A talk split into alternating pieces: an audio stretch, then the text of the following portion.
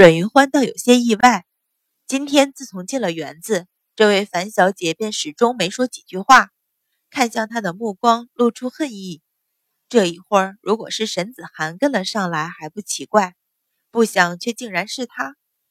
转念间，阮云欢面上扬起一个浅淡笑容，点头道：“好啊，我正一人无趣。”话音刚落，就见沈子涵也急匆匆地赶了上来，笑道：“阮姐姐出来，怎么也不唤我？”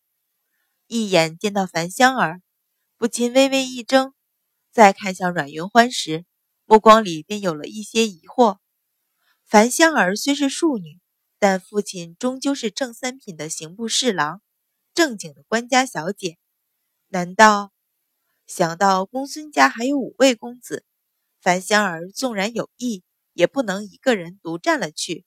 便又笑道：“樊小姐也在这里，倒是巧了。”走了上来，和两人并肩而行，一副要一同逛园子的样子。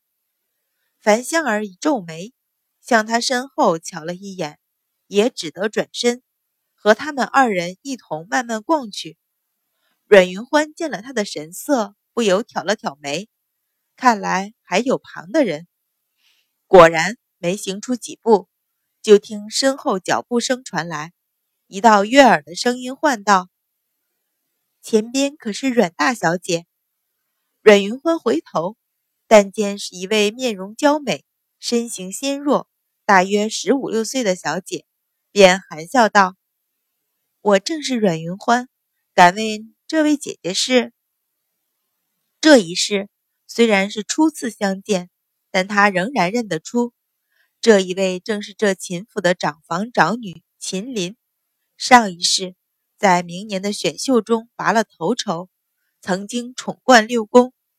秦林上前握住他的手，笑道：“妹妹出来，这府里怕是不熟，不如姐姐做个向导。”阮云欢自然从善如流，点头道：“那就有劳姐姐。”秦林浅浅笑起，目光在樊香儿脸上一凝，又再移开，转头去瞧沈子涵。直到这时，仿佛才看到这个人，惊疑一声，说道：“沈小姐，方才我见张家小姐寻你，似乎有什么事。”沈子涵一愣，向阮云欢瞧了一眼，眼中掠过一丝羞恼，只得道：“那三位小姐请便，我去瞧瞧便来。”也不问张小姐人在哪里，便转身悻悻离去。我们走吧。秦林亲热地携着阮云欢的手，向园子深处逛去。三人各自带着两名丫头，见主子们边走边聊，便落后丈余，远远跟着。建安侯府的园子极大，起初还能看到三三两两别的小姐，渐渐的人越来越少，终于只剩下他们三个。阮云欢知道。一直等待的事情终于要来了，心里暗暗冷笑，脸上却不动声色，一边走一边和秦林说笑。穿过一片花丛，就见前边横着一条丈余宽的小河，水声滔滔，水流竟然不小。阮云欢奇道：“咦，府中居然有这么宽的河？”秦林带着一个得体的笑容说道。这是外头引来的活水，直通那边湖里，另一边仍有一条小河流向府外。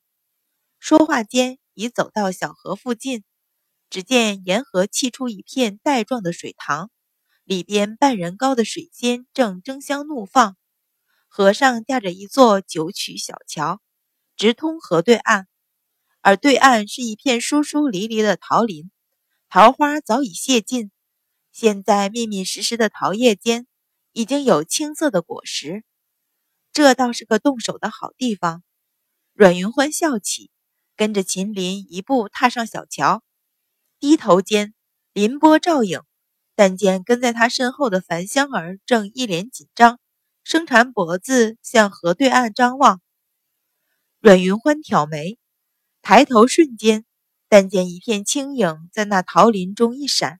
竟然是个男子的身影，只这一瞬，阮云欢已经知道对方的计谋，心底冷笑，脚下已经丝毫不停地走到了小桥的中间。看啊，鱼！身后的樊香儿突然喜呼，向前急冲两步，一下子撞在阮云欢身上，在他肩膀重重一推。啊！阮云欢惊呼一声，脚下一个踉跄，一把抓住秦林手臂，身子却没能停住，身不由己翻过栏杆，向河中栽了下去。秦林被他猛力一拉，也是一声惊呼，身子跟着翻了过去，百忙中伸手去抓栏杆，却终于慢了一步，扑通扑通两声，两个人先后落水。溅上大片水花，小姐，小姐，突变横生，六个丫头大惊，急冲冲的奔来。清平一掀裙子就要跳水，却被白芍一把抓住，轻轻摇头。清平顿时反应过来，只急得连连跺脚，抓着栏杆望着河里，大声喊道：“小姐，小姐！”一起习武的白芍最清楚。如果阮云欢不愿意掉进去，就凭樊香儿和秦林两人根本没有机会。河里的两个人在水中挣扎着，冒起两回，冒出一串水泡，就慢慢向下沉了下去。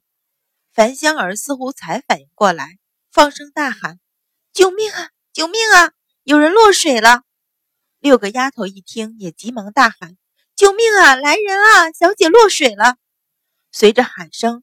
对岸桃林中，一个青衣人影快速冲了出来，边跑边脱去外袍，一纵身，一个猛子扎进河里。六个丫头还在不断的放声大喊。樊香儿双手紧紧的抓着栏杆，两只眼睛死死的盯着河里，一颗心砰砰直跳。怎么会这样？分明是要阮云欢一个人摔下去，怎么秦大小姐也会一起掉进河里？还有。这么久，为什么还不上来？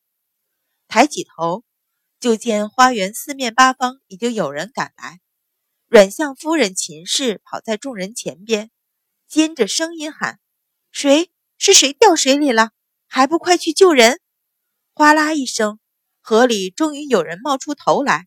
身穿中衣的男子抱着一个女子，踉踉跄跄爬上岸来，腿一软，又爬在地上。刚好压在女子身上。这个时候，秦氏已经冲了过来，大声尖叫：“云欢，你在干什么？